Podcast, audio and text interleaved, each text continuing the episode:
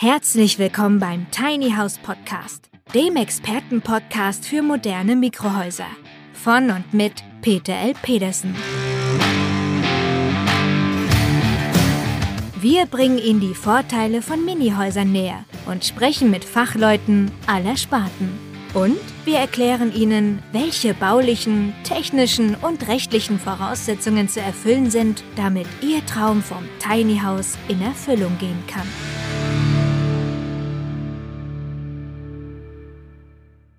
Hallo zusammen.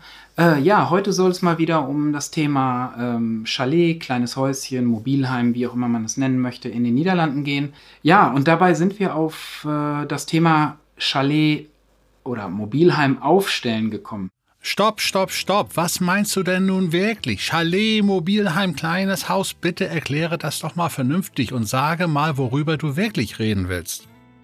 Moin Moin, verehrte Tiny House Enthusiasten und hier kommt die nächste Folge zum Thema Tiny Houses Aufzucht und Hege. Und heute wollen wir uns einmal über das Thema Begriffsdefinition unterhalten.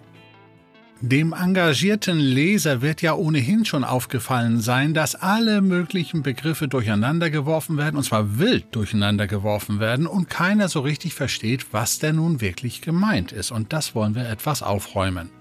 Und tatsächlich geht es hier nicht um irgendwelche Begriffe, die man in einen Topf wirft, umrührt und mal so wahllos herausgreift. Nein, hier geht es um Verkaufstrickserei, hier geht es um Verfälschung durch verschiedene Begriffe.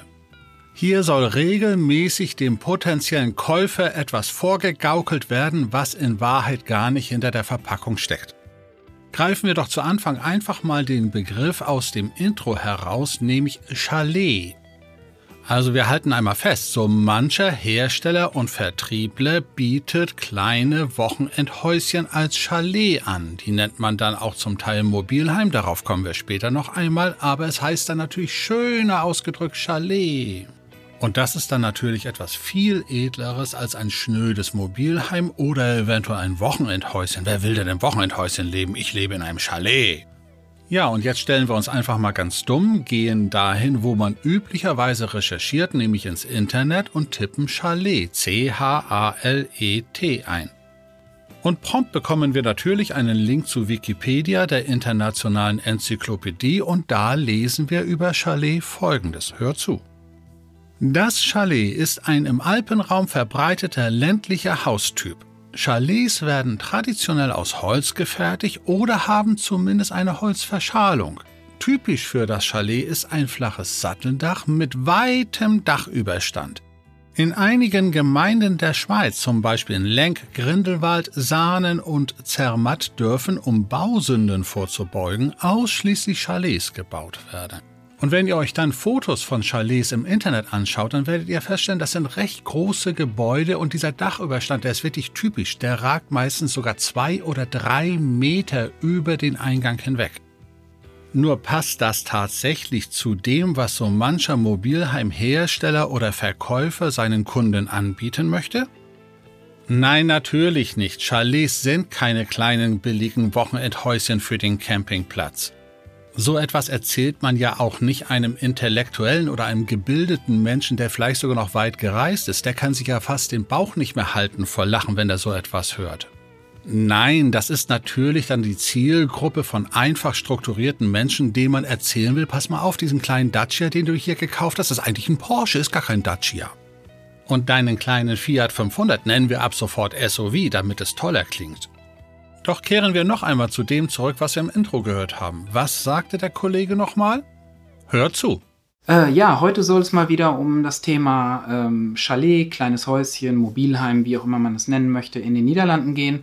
Also noch einmal, Chalet, kleines Haus, Mobilheim. Also nach nunmehr fast 50 Tiny House Podcast Folgen dürfte auch der letzte Hörer wissen, dass für ein Haus immer eine Baugenehmigung erforderlich ist. Doch wie verhält es sich mit einem Mobilheim? Richtig, das kann man ohne Baugenehmigung aufstellen. Nur warum ist das überhaupt möglich? Die Begründung liegt klar auf der Hand. Ein Mobilheim ist kein baugenehmigungsfähiges Haus, sondern ein sogenanntes Wochenendhaus.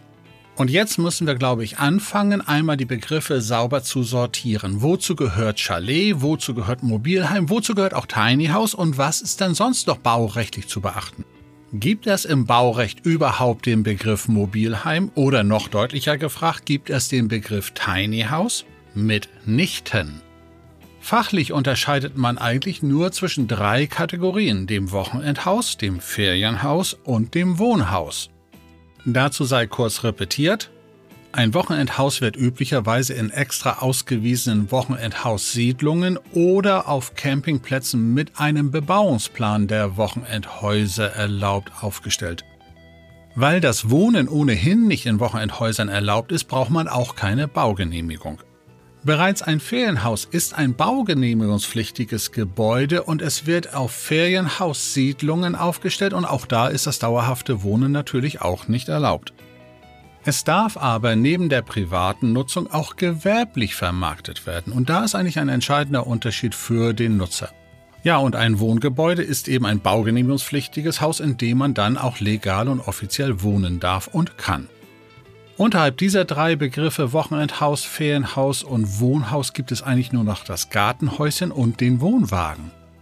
Das Gartenhaus ist eher ein Lagerplatz oder möglicherweise ein Partyraum und ein Wohnwagen, das ist ein Fahrzeug, das hat eigentlich gar nichts mit dem baurechtlichen Thema zu tun, was wir hier eigentlich besprechen wollen. Alle anderen Begriffe, die ihr sonst am Markt hört, sind entweder besondere Haustypen in einem besonderen Baustil oder es sind einfach nur Verkäufersprüche. Und Chalet ist eben ein besonderer Haustyp in der Kategorie Wohngebäude und keinesfalls als Wochenendhäuschen zu definieren. Und genauso verhält es sich mit dem Begriff Mobilheim. Das ist eben ein verkaufstechnischer Begriff für ein Wochenendhäuschen, das man aber auch verlegen kann. Nicht mehr und auch nicht weniger. Ein Mobilheim ist grundsätzlich kein Ferienhaus, denn dafür bräuchte man schon eine Baugenehmigung. Das hieße, die ganzen Papiere sind erforderlich für die Baugenehmigung und die bekommt man für ein Mobilheim in aller Regel gar nicht. Und als Wohngebäude sind sie ohnehin nicht geeignet, weil die ökologische Nachhaltigkeit, die Energieeffizienz nicht nachgewiesen wird. Wer also ein Mobilheim als vermeintlich legales Wohnhaus zum dauerhaften Wohnen und Leben anbietet, betreibt eigentlich schon Verbrauchertäuschung. Aber das könnt ihr auch an anderen Begriffen schon sehr leicht erkennen. Nehmen wir den Begriff Winterfest. Gerne werden Wochenendhäuschen als Winterfest bezeichnet. Bei oberflächlicher Betrachtung mag der Leser vielleicht daraus interpretieren, dass es sich um ein energieeffizientes Wohnhaus handelt. Das ist aber mitnichten der Fall. Wäre es ein Wohngebäude, würde in Energieeffizienzhausklassen, nämlich EH 55, EH 40 diskutiert werden und Winterfest hat damit nichts zu tun. In Fachkreisen lästert man entsprechend und sagt, ja, Winterfest hat nichts anderes zu sagen, als dass es auch im Winter nicht umfällt. Wer sich also davon täuschen lässt, hat dann tatsächlich selber Schuld. Und in diesem Zusammenhang sollten wir auch noch einen weiteren Versuch der Verbrauchertäuschung erwähnen. Immer häufiger lest ihr gerade so innerhalb des letzten Jahres die Begriffe KfW 55, KfW 40. Diese Begriffe waren früher Standards für eine Förderung durch die KfW Bank, der Kreditanstalt für Wiederaufbau. Mit der fördertechnischen Umstellung zum BEG, das heißt in ausgesprochener Version Bundesförderung für effiziente Gebäude, gibt es diese Begriffe KfW 55 oder KfW 40 gar nicht mehr. Heute spricht man von EH 55 oder EH 40 für Energieeffizienzhaus das BIG definiert ganz neue Klassen, die EE-Klasse, das ist Erneuerbare Energienklasse, oder die NH-Klasse, Nachhaltigkeitsklasse. Eine Winterfestklasse gibt es da gar nicht, das entspricht reinen Verkäufersprüchen. Wenn ihr also einen Hersteller finden solltet, der mit KfW 40 Tiny House wirbt, den solltet ihr ganz deutliche Fragen stellen. Nun kann es natürlich sein, dass er auf seiner Website irgendwo vergessen hat, KfW gegen EH auszutauschen. Wenn er allerdings offiziell und aktuell mit KfW 40 wirbt, dann lassen Sie sich das schriftlich geben. Und dann fragen Sie auch noch ganz gemein, ist das Ding förderfähig? Und wenn er jetzt Ja sagt, dann haben Sie ihn am Schlafwickel. Das hatten wir ja auch schon in einer der letzten Folgen besprochen, dass es nur noch eine Förderung gibt, die EH40NH heißt. Und dieses NH heißt Nachhaltigkeit und dieses Zertifikat ist für ein Tiny House in Miniaturversion fast unmöglich zu erzielen und in jedem Falle so teuer, dass sich die Förderung überhaupt nicht rechnet. Doch kommen wir auch zu dem originären Begriff, den wir auch in unserem Podcast verwenden, nämlich Tiny House. Was ist denn das dann nun wieder? Erst einmal stellen wir fest, dass es auch den Begriff Tiny House überhaupt nicht im deutschen Baurecht gibt und wenn jemand beklagt, dass es noch keine Regelungen gibt für Tiny House, stimmt, es wird auch keine geben, weil dieser Begriff einfach nicht ins Baurecht hineingehört. Tiny House kommt einfach aus dem Englischen und heißt winziges Haus. Und wie jedes andere Wohngebäude auch, inklusive natürlich auch der richtigen Chalets, unterliegt es selbstverständlich dem Baurecht und das unterscheidet es eben zu allen anderen Kategorien unterhalb dessen. Wer also zum Beispiel mit der Bauaufsichtsbehörde sprechen will, der sollte genau solche verkaufstechnischen Begriffe inklusive Tiny House, Mobilheim und so weiter vermeiden, weil sie nicht in der baurechtlichen Denke enthalten sind. Doch lasst uns auch mal darüber sprechen, wie der Begriff Tiny House verkaufstechnisch verwendet wird. Hier haben wir einen ganz besonderen Fall und den möchte ich euch nicht vorenthalten. Hört zu. Ich bin Rolf und das ist mein Bauwagen. Das ist alles eine absolute Minimalausrüstung, weil der Wagen ursprünglich nur als Arbeitszimmer gedacht war, bevor ich hier äh, richtig angefangen habe, drin zu leben.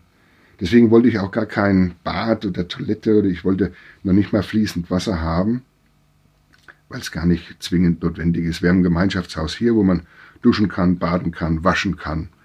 Wir halten also fest, der liebe Rolf lebt und wohnt in einem Bauwagen, der eigentlich nur als Aufenthaltsraum für ein Büro gedacht war.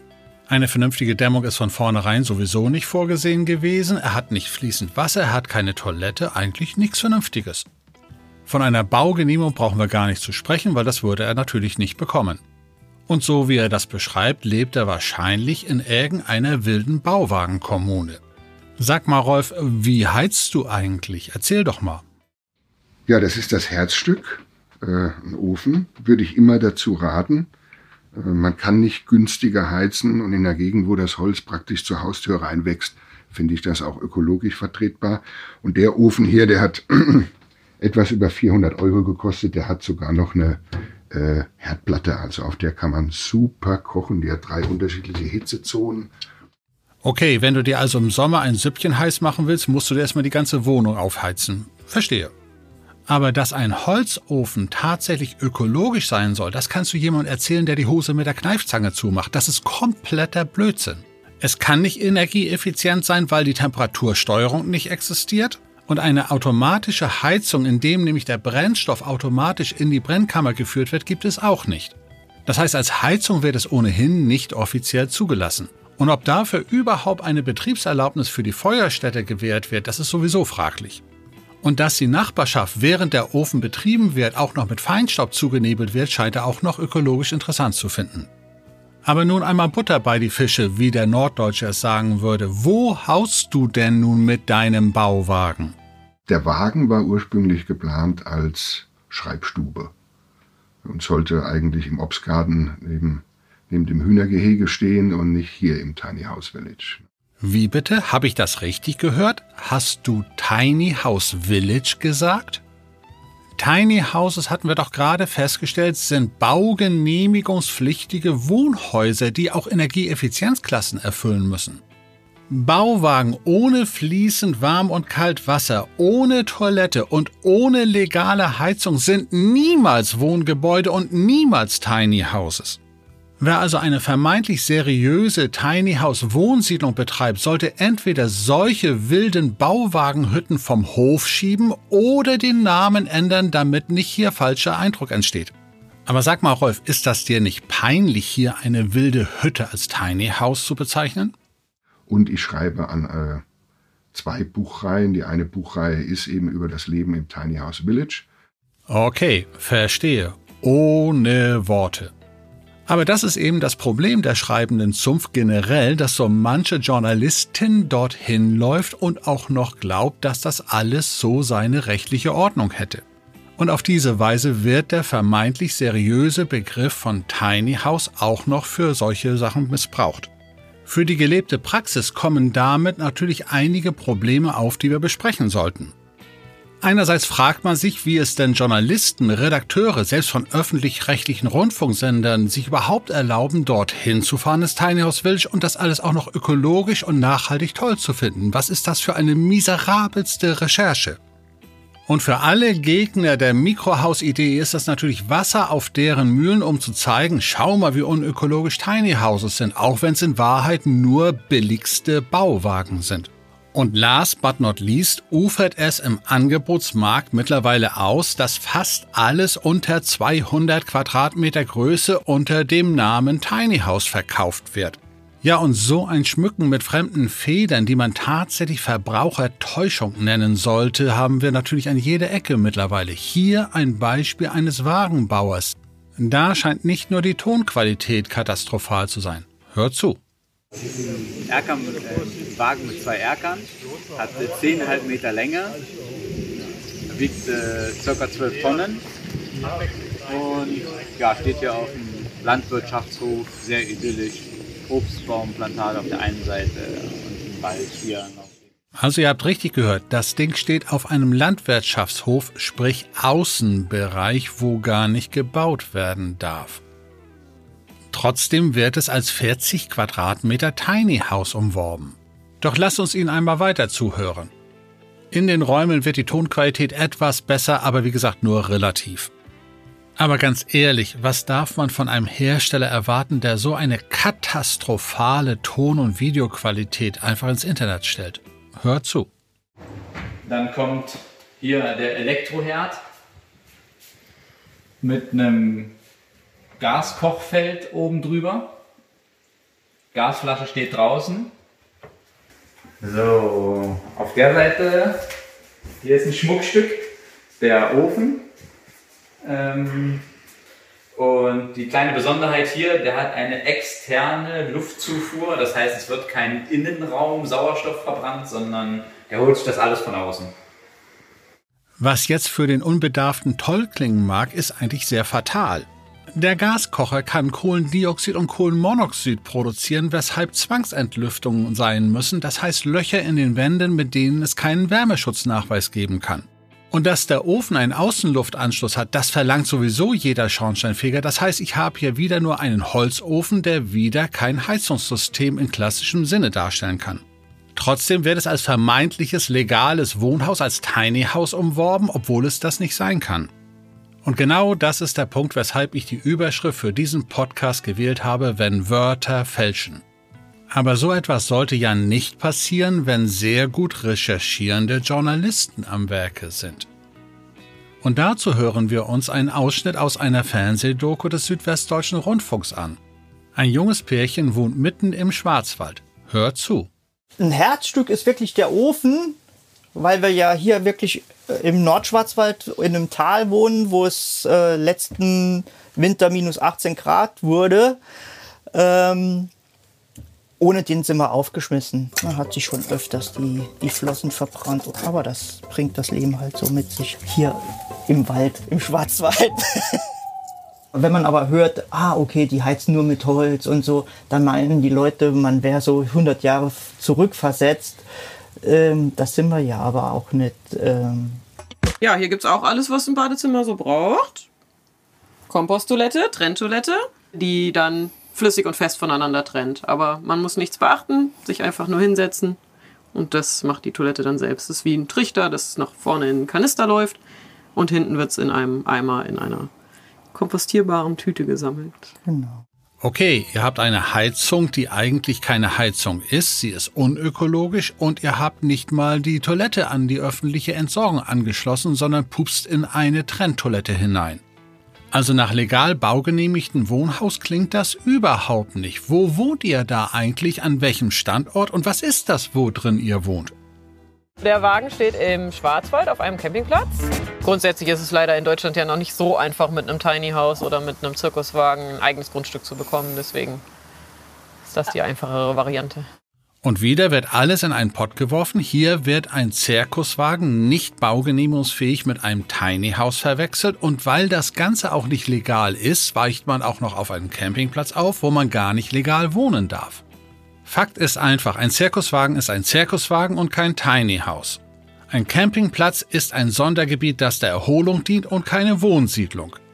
Und ein öffentlich-rechtlicher Journalist, der das auch noch so verbreitet, ist ein Fälscher halten wir einfach fest, im Markt, aber auch in den Medien wird gefälscht, dass sich die Balken biegen.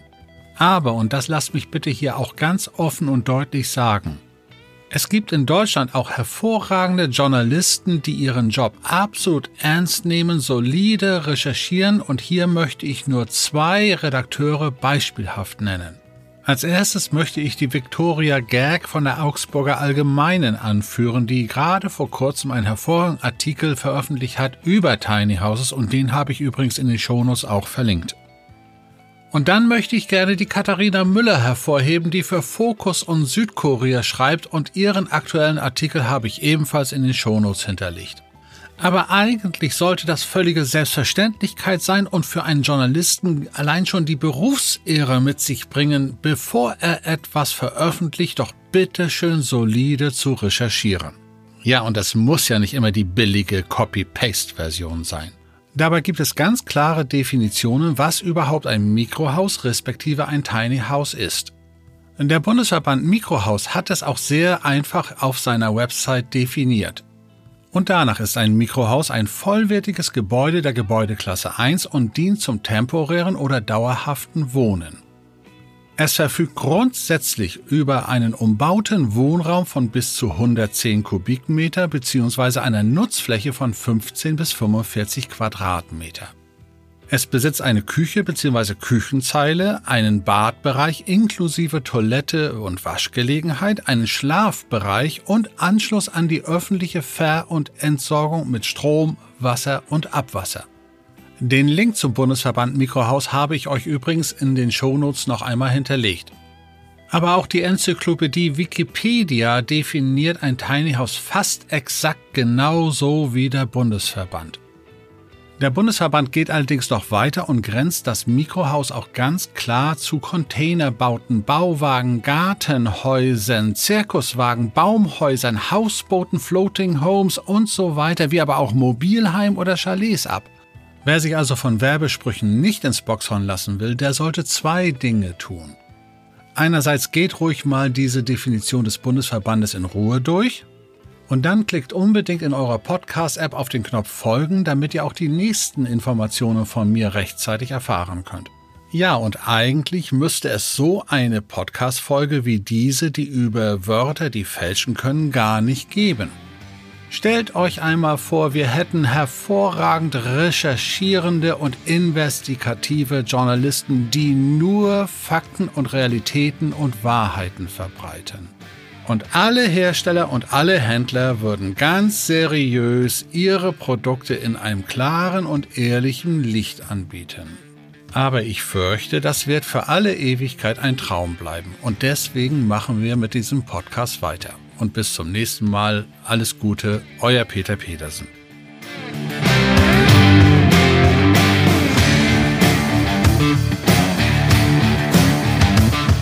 Der Tiny House Podcast ist eine Produktion der Berufsakademie Mecklenburg-Vorpommern in Zusammenarbeit mit der Rolling Tiny House GmbH. Wenn Sie mehr zu den Tiny Houses wissen möchten oder in einem Mini-Haus einmal Probe wohnen wollen, dann schauen Sie doch einfach auf www.rolling-tiny-house.de.